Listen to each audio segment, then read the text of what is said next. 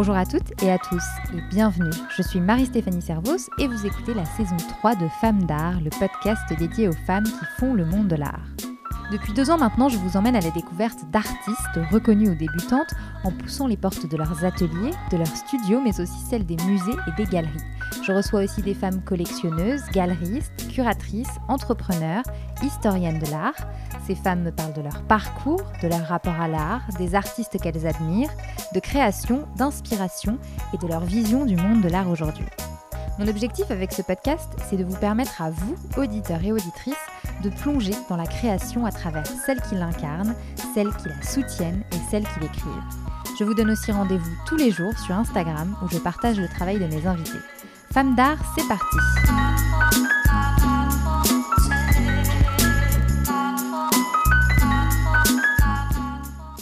Cette semaine, c'est l'une des plus grandes photographes mexicaines que je reçois dans le podcast, Graciela Iturbide.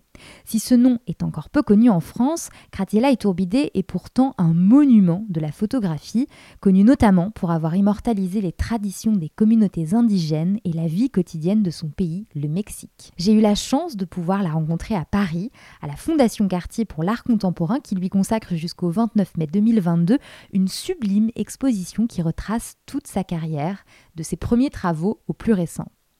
Graziella Iturbide, c'est une femme dont la seule présence impressionne, mais qui rayonne par sa douceur et sa gentillesse à l'instant même où elle vous parle. Son parcours, comme vous l'entendrez dans cet épisode, c'est celui d'une femme inspirante et courageuse, dont le destin semblait pourtant déjà désigné dès la naissance à cause de son genre.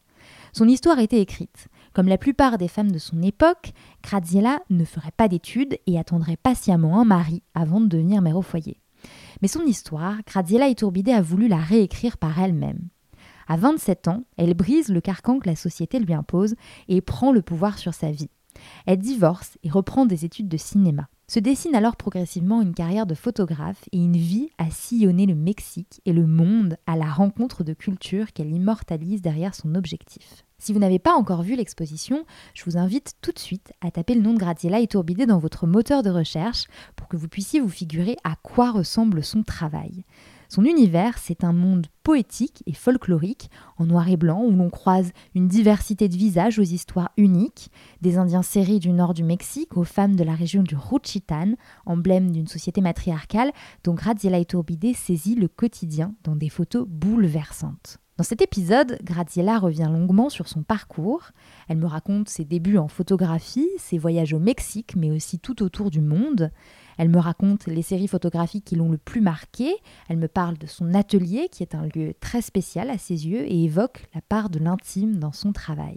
Bref, je ne vous en dis pas plus, le reste est dans l'épisode. Bonne écoute Bonjour Graciela Iturbide. Bonjour. Je suis euh, ravie de vous recevoir dans le podcast euh, Femmes d'art. Euh, on est ici à la Fondation Cartier pour l'art contemporain, où vous- vos photographies sont exposées dans le cadre d'une exposition de, de grande ampleur, une magnifique exposition. Merci. Vous êtes la première artiste mexicaine que j'interroge dans ce podcast, donc je suis vraiment ravie qu'il s'agisse de vous, parce que vous êtes pour de nombreux et nombreuses photographes une vraie source d'inspiration, un vrai rôle modèle. Vous êtes euh, une figure majeure de la photographie mexicaine et internationale, et on va revenir sur... no, no, eh. Ça, no. Si, si, si, si, si, si. On va revenir sur votre parcours et sur votre vie tout au long de cette interview. Euh, mais ma première question euh, est la suivante. À quand remonte votre intérêt pour l'art et pour la photographie? Eh, vengo de una familia muy conservadora Alors, je viens d'une famille très conservatrice. y yo quería ser Je voulais être écrivaine. pero en mis tiempos, en los años Mais 60, euh, à cette époque-là, dans les 50, années euh, por ahí. 70, hein, Eh, euh, ça n'a pas été possible. Mes parents disaient euh, non, non, tu vas pas aller à l'université, eh, tu peux pas faire ça. Et je m'intéressais beaucoup à la littérature. Je me suis mariée très jeune euh, avec un homme euh, qui était euh, plutôt libéral. J'ai eu trois enfants. Très 27 rapidement. Et euh, à 27 ans, j'ai commencé à étudier le cinéma à l'université. Ahí en podría el pensant que euh, je pourrais travailler sur le scénario, sur euh, la réalisation.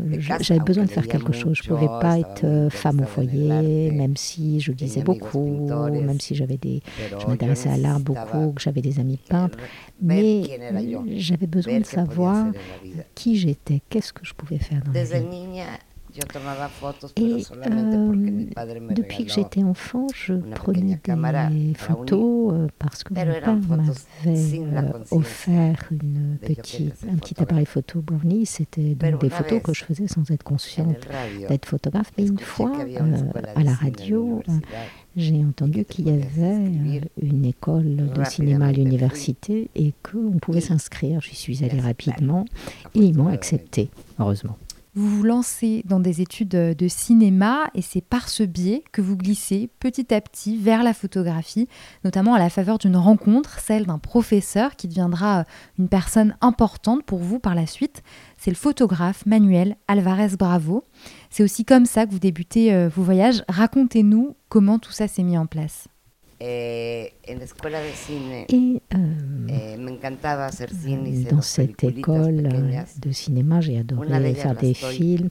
J'ai fait euh, deux films et il y en a une que je suis en train de terminer, solamente un film que je suis en train de terminer en ce moment parce que j'ai récupéré le matériel. a Alors dans cette école de cinéma, j'ai eu la chance de rencontrer Manuel Alvarez Bravo euh, qui euh, donnait des cours de photographie et un jour je l'ai rencontré, et j'avais un de ses livres, je lui ai demandé de le signer pour moi.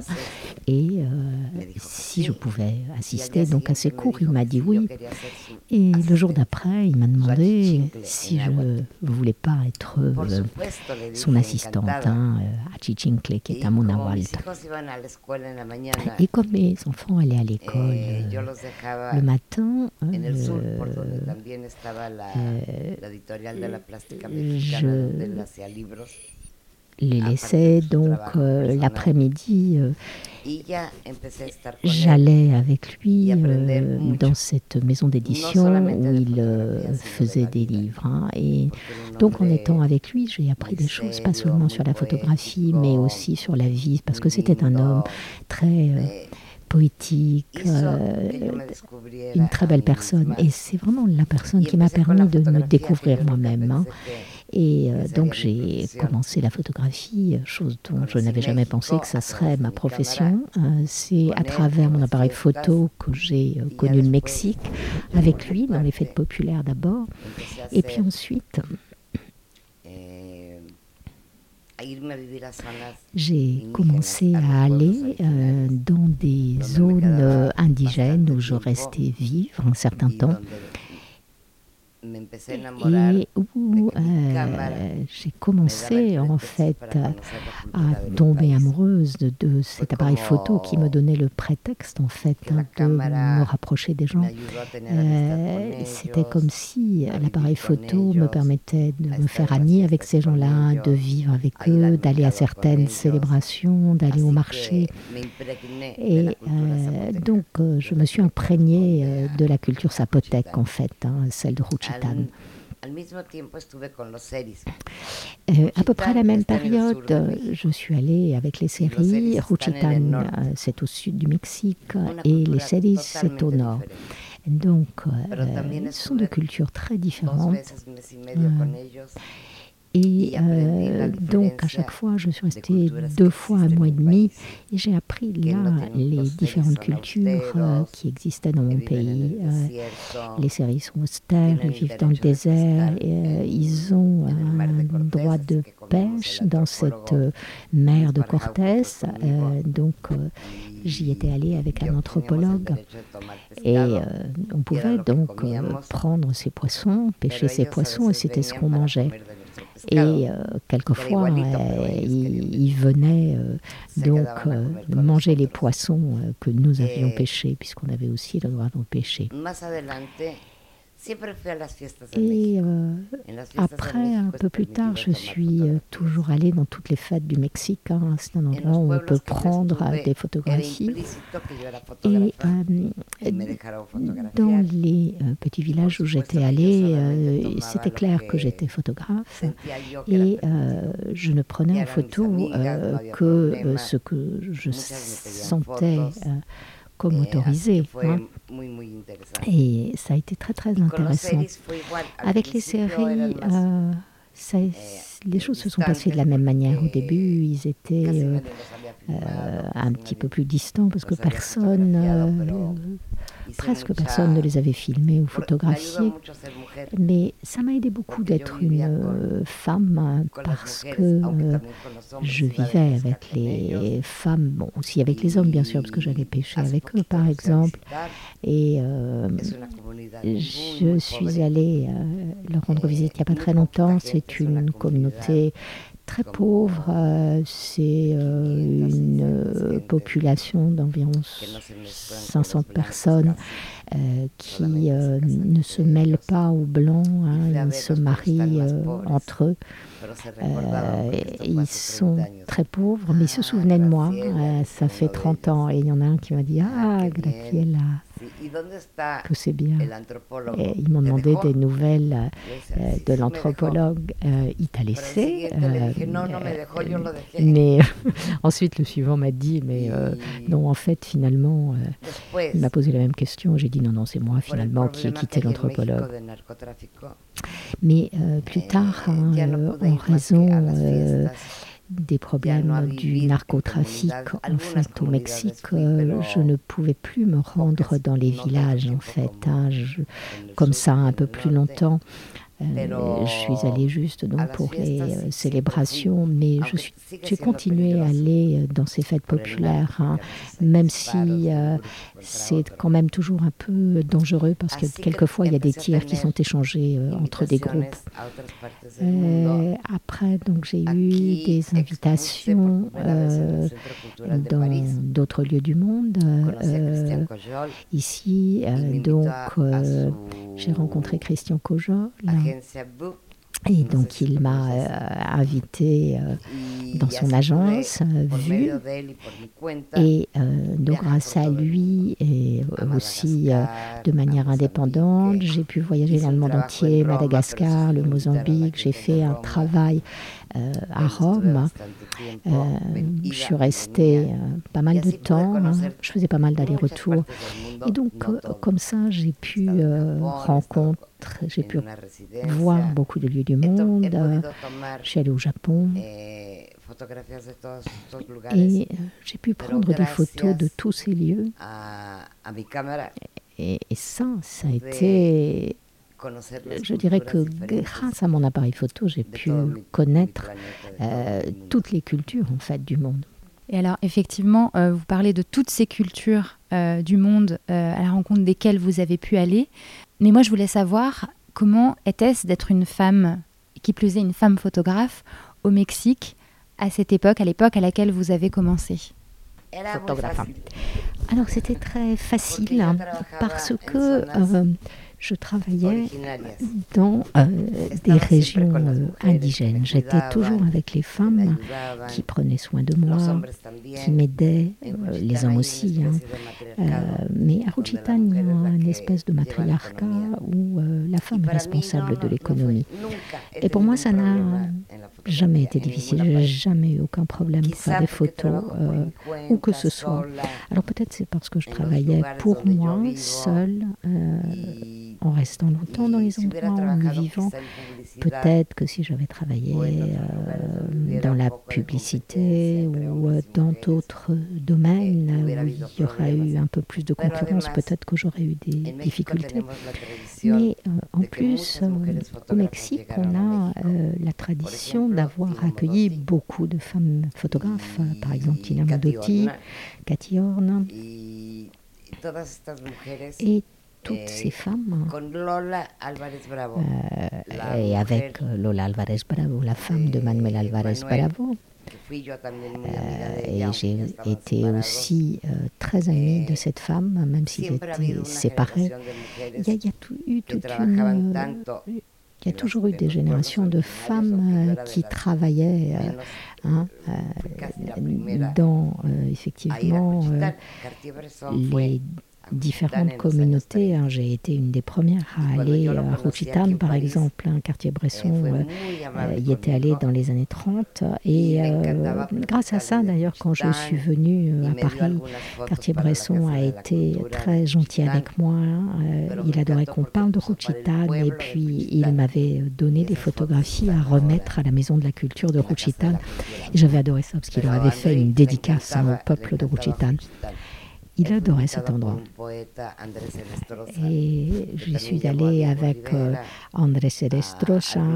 Euh, et et on est allé après euh, les années 30, en fait. Hein, euh, personne n'était plus allé euh, à Rochitan. la première à y aller après tout ce temps-là, c'était moi, parce que j'avais été invitée y aller par Francisco Toledo, un grand peintre qui était né là. Et ça m'a évidemment beaucoup aidé à être acceptée par toutes les personnes. Francisco, il a aidé euh, beaucoup Ruchitan avec la Maison de la Culture, avec la bibliothèque. Il a donné aussi beaucoup de matériel aux jeunes artistes euh, qui étaient originaires de là. Donc j'étais une des premières euh, qui a photographié en fait ce rapt, hein, qui n'est pas un rapt mais euh, qui est en fait ce rituel où un jeune couple euh, va dans la maison du père du jeune homme euh, et où il ôte sa virginité à la jeune femme. Hein. Et donc j'ai aussi travaillé avec la COSEI qui était effectivement un groupe de euh, étudiants et euh, de paysans. Et, mais je les aidais aussi, ces gens-là, euh, à, à les manifester. Hein. Et l'un d'entre eux, Leopoldo de Ibes, et euh, une personne, la personne qui m'a aidé à faire cette photo euh, du rapt, puisqu'en fait, euh, généralement, on ne sait jamais à l'avance quand ça va se produire, mais lui l'a su, et donc il m'a permis, en fait, hein, une fois que la jeune fille n'est plus vierge, en fait, on emmène, la famille de l'homme emmène des fleurs, et ça a été une expérience tout à fait formidable de photographier ce rituel et j'adore toujours Ruchitan. Et euh, ensuite, ça a été mes voyages dans le monde entier euh, en découvrant des choses. Et justement, vous parlez de ces voyages. Euh, quelle, quelle, place ces voyages ont eu dans votre vie, dans votre travail? Qu'est-ce qu'ils vous ont apporté? Et peut-être, est-ce qu'il y a un voyage qui vous a marqué plus qu'un autre? Alors évidemment, ça a été ce voyage à Ruchitan hein, parce que ça a été mon premier travail. et ça a été la manière de connaître mon pays. Euh, ça m'a permis, ce travail de photographe, ça m'a permis de connaître en fait les différentes cultures de mon pays. Hein. Il y a des langues différentes, des cultures différentes, mais euh, à Ruchitan, les femmes sont tellement libres. Nous, les occidentales, euh, on dit que c'est un matriarcat, mais elles ne comprennent pas ce mot en fait. Hein. Elles sont responsables de l'économie et moi j'allais toujours euh, avec elles hein, euh, pour vendre au marché. il y avait toujours des fêtes, il y avait beaucoup, beaucoup de plaisanteries très érotiques, hein, y compris après Sorat. Donc j'ai pu connaître cette culture et puis ensuite aller voir les séries, une culture différente. Je suis allée aussi à Veracruz et dans d'autres endroits. Et en dehors de mon pays, je dirais, un des pays qui m'a beaucoup surprise, hein, c'était euh, Madagascar. En raison euh, de la manière dont ils vivent là, j'avais travaillé avec euh, Médecins sans frontières Euh, mais j'avais du temps pour être avec les différentes personnes. Et c'était un pays complètement différent que celui que ceux que je connaissais, hein, comme si euh, on retournait 200 ans en arrière euh, avec donc des maisons en pisé, avec des lances, avec juste un pagne. et quand on arrivait en voiture avec des gens de Médecins sans frontières, ils essayaient de toucher la voiture, en fait. Et, et, je leur disais, les, laissez-les monter euh, dans la voiture hein, pour qu'ils voient euh, ce que c'est un, appareil. Et pour moi, ça a été formidable de voir euh, comment les gens vivaient, comment ils vivaient toujours à cette période-là, hein, comme euh, il, y il y avait tellement d'années, il y avait très peu à manger, ils étaient très pauvres. Et pour moi, ça a été une révélation, en fait, hein, du fait que euh, tout le monde est différent, que les gens vivent différemment dans le monde entier. Et ensuite, Rome, euh, c'est vraiment... Marco Dello m'a invité. et ils invitaient chaque année un photographe et je me promenais dans Rome toute seule à, partir de 5 heures du matin en photographiant euh, tout ce que je voyais dans la rue. Évidemment, c'était très différent euh, des euh, populations indigènes. Hein, et j'étais avec cet homme, bien sûr, le soir avec ses amis dans des fêtes, etc. Mais ça a été formidable. Et j'adore Rome. et ça m'a toujours plu. Euh, et, je suis allée à Cinecittà, je suis allée euh, là où ils ont tué euh, Pasolini, hein, qui est un auteur que j'adore. et j'aime beaucoup ses films. Ça a été d'une certaine manière mon guide spirituel. Et j'ai passé beaucoup de temps à Ostia, où ils l'ont tué. Et pour moi, c'était très important d'être là, hein, avec ces palmiers en fait qui étaient enveloppés, ça avait des têtes euh, de bourreaux en fait. Hein. Et je crois que euh, quand on est photographe, je crois qu'il faut beaucoup d'imagination euh, pour prendre des photos. Hein. C'est ce que disait Brassailles. Brassailles disait que l'intuition, les rêves et l'imagination avaient beaucoup à voir avec la photographie. Évidemment, le meurtre de Pasolini, on ne sait pas si ça a été un meurtre passionnel, si ça a été un meurtre politique. Et je l'avais choisi pour ça, parce que c'était un anarchiste et que j'adorais son travail. Est-ce que vous diriez qu'il faut euh, du courage, de l'audace pour parcourir le monde, pour aller à la, recherche de ces photographies que vous avez prises et pour, euh, pour faire tous ces voyages que vous avez faits? Moi, je pense qu'il faut de la passion et vouloir connaître le monde dans lequel on vit et la culture.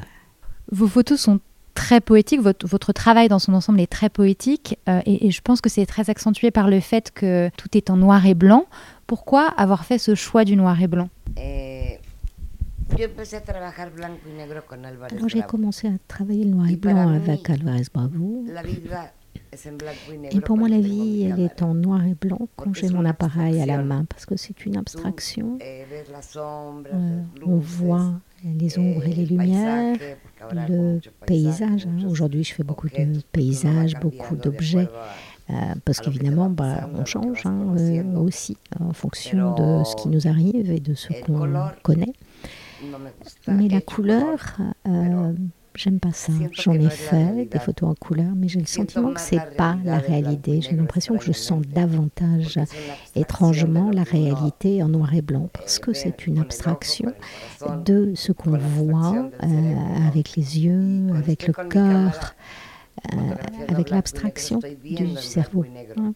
Euh, et les rares fois où j'ai fait euh, de la couleur, euh, il faut que je réalise si les tons sont bien accordés. Mais franchement, je suis beaucoup plus contente de mes photographies en noir et blanc que de mes photographies en couleur. J'aimerais parler de votre atelier au Mexique, Calier Heliotropo, qui a donné donc son nom à cette exposition à la Fondation Cartier. Votre atelier, c'est un lieu particulier, un lieu à la fois de recueillement, mais aussi un lieu de travail. Quel est votre rapport à cet endroit?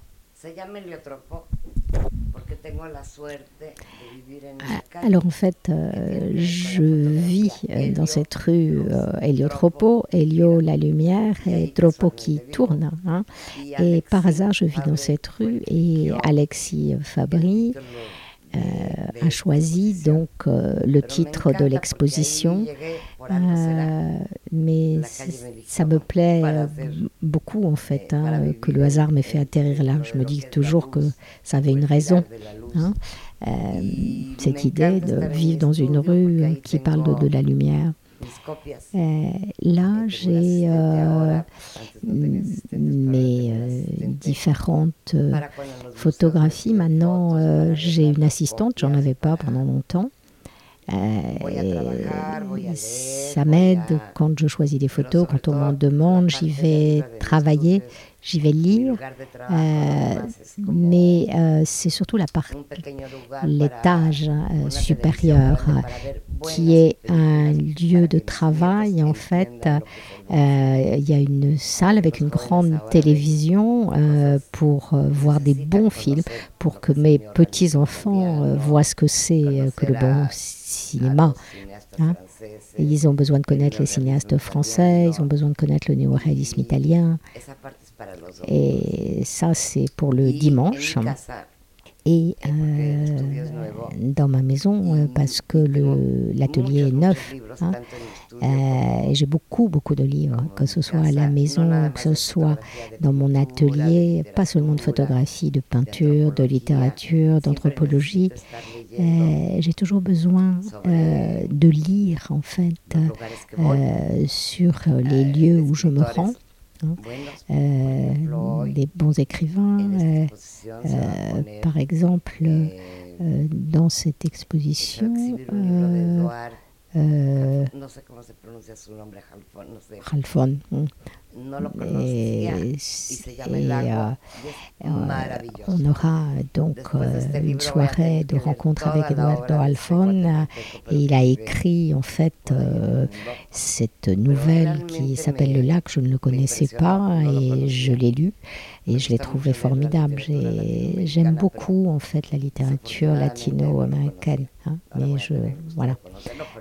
Maintenant, je vais le, le rencontrer.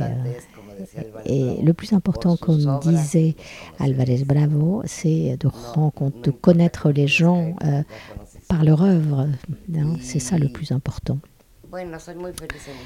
Et je suis très heureuse en fait dans, ma maison. Je vis dans un quartier populaire de Coyoacán où vivent quelques artistes, où vivait Manuel Alvarez Bravo, où ont vécu euh, d'autres peintres. Mais c'est un quartier populaire. Euh, quand il est mort, en fait, euh, je me suis dit mais qu'est-ce que qu'est-ce que je fais là en fait Puis finalement, je suis restée dans ce dans ce quartier et je suis très heureuse parce que c'est un quartier très mexicain avec euh, euh, toutes les coutumes. Hein. Euh, et j'ai un petit Jésus sur effectivement la façade de la porte. Et donc, au, au, Nouvel An, effectivement, il y a des musiciens qui viennent chanter à cet enfant Jésus. moi, je ne sors pas, mais en tout cas, j'aime beaucoup ça, en fait. Voilà, je sors assez peu, mais euh, j'aime beaucoup cette maison et cet atelier. C'est très intéressant parce que vous, vous avez dit que c'est important de connaître les gens euh, par leur œuvre. Euh, et justement, il y a une question que je ne vous ai pas posée sur votre travail. Quelle part occupe l'intime et, et, finalement et le personnel dans votre travail? Est-ce que vous parlez de vous dans vos photographies? Est-ce qu'on peut vous retrouver dans votre travail? Oui, oui, absolument. Alors moi, Graciela eh, Iturbide, comme photographe, je suis tout ce que j'ai appris dans la vie, euh, ce que je lis, les influences que j'ai eues. Euh, pas seulement mon ami Alvarez Bravo, mais également Joseph Koudelka, qui est mon ami, qui est un de mes photographes préférés. Au début, Robert Frank, Diane Arbus. Mais euh, je suis très intéressée par la littérature euh, et surtout beaucoup d'intérêt pour lire sur mon pays, euh, les temps préhispaniques, la période coloniale. J'aime beaucoup lire sur Cortés, le conquistador qui est venu au Mexique. sobre Malinche, la femme avec laquelle la Malinche, avec qui Cortés a eu un enfant et qui a, euh, a permis, en fait, euh, euh, qui appartenait à les Aztèques demandaient toujours des tribus à tous les autres peuples et euh, et euh, quand les gens partent, ils disent tu es malinchista. Hein. Et pour moi, la Malinche, c'est une grande femme qui, a, qui parlait plusieurs langues, qui a permis la rencontre entre deux mondes. Elle, avait, elle était très jeune, elle avait 16 ans. Euh, elle était princesse et ils l'ont offert à Cortés. Et ça a été merveilleux en fait de voir comment elle a été la traductrice euh, de Cortés dans différents lieux du Mexique. Et euh, elle a aidé euh, à ce que les Aztèques et d'autres peuples en fait hein, puissent arriver à en finir avec la, domination des Aztèques. Hein. Euh, il fallait euh, toujours... Et pour moi, la Malinche, euh, c'est une femme très très importante qui a aidé à la rencontre de ces deux mondes parce que finalement, au Mexique, on est tous métis. Hein. Ce qui veut dire que le monde préhispanique est, merveilleux. Hein. Tout ce que j'ai lu de Florescano, de Octavio Paz, euh, quelqu'un qui a écrit euh, beaucoup sur le Mexique. Et euh, j'aime savoir en fait ce qui s'est produit dans mon pays, qu'est-ce qui s'est passé dans cette colonie, mais qu'est-ce qui se passe aussi aujourd'hui? Alors, les, femmes ont pendant longtemps été exclues de l'histoire de l'art, de l'histoire de la photographie. quel est votre regard à ce sujet et que pensez-vous euh, comment envisagez-vous peut-être l'avenir euh, au sujet de la place des femmes dans la photographie? Euh, Oui, elles ont été exclues. quand j'ai commencé, elles étaient très exclues. Mais même si moi, ça n'a jamais été un problème de travailler. Hein. Lola Alvarez Bravo a fait euh, de la photo dès les années 30. Elle n'était pas euh, exclue, même si son mari était un grand photographe et qu'ils s'étaient séparés. Mais euh, beaucoup d'étrangères photographes sont venus au Mexique. Hein. Tina Modotti, qui était très amie de tous les muralistes, Cathy Horn, qui est arrivée en fait en Espagne à cause de la guerre civile espagnole. Mais ce qui se passe aujourd'hui, euh, c'est que euh, la photographie est devenue quelque chose qui appartient à l'art contemporain.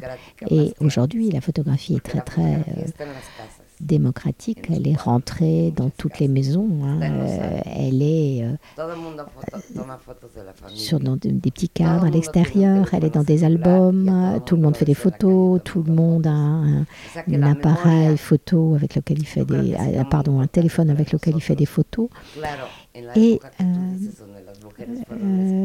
à la période dont vous parlez, les femmes ont été exclues. C'était plus difficile de voyager seule.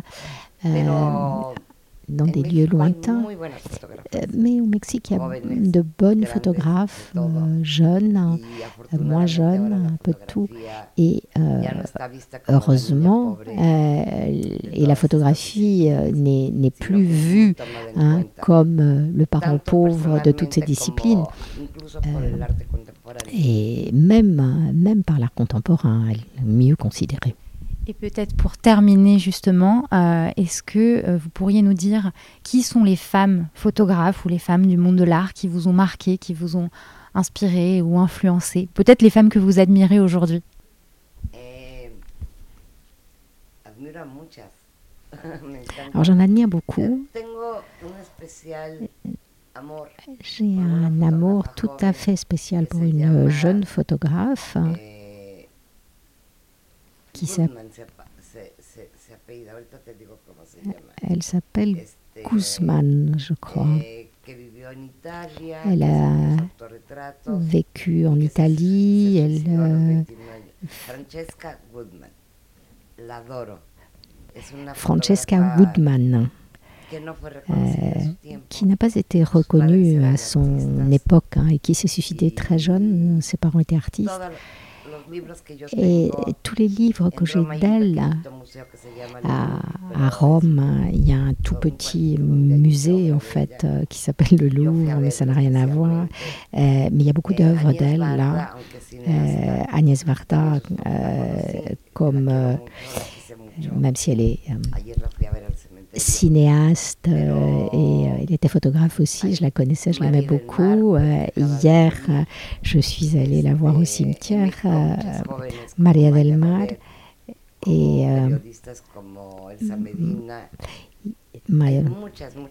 fotógrafas. il y a beaucoup, beaucoup de femmes photographes au que Mexique que j'admire et beaucoup aussi, euh, évidemment, euh, à l'étranger. Hein, euh, elles me viennent pas toutes à l'esprit, hein, beaucoup de brésiliennes. eh, mu- muchas que en este momento no te puedo decir sus nombres, pero tanto les, grandes les como nommer, mais jóvenes, como voilà, des, las que des están plus empezando. âgés, des, des qui sont jeunes, muy, y muy compris qui démarrent et qui sont de très très bonnes photographes. Merci beaucoup, Graziella No, Iturbide. merci à toi. Et voilà, Femme d'art, c'est fini. Merci beaucoup d'avoir écouté cet épisode. Si vous l'avez aimé, n'hésitez pas à me le dire en laissant un commentaire et 5 étoiles. Et surtout, partagez-le avec vos proches. Quant à moi, je vous dis à bientôt pour un nouvel épisode et à tout de suite sur le compte Instagram de Femme d'art.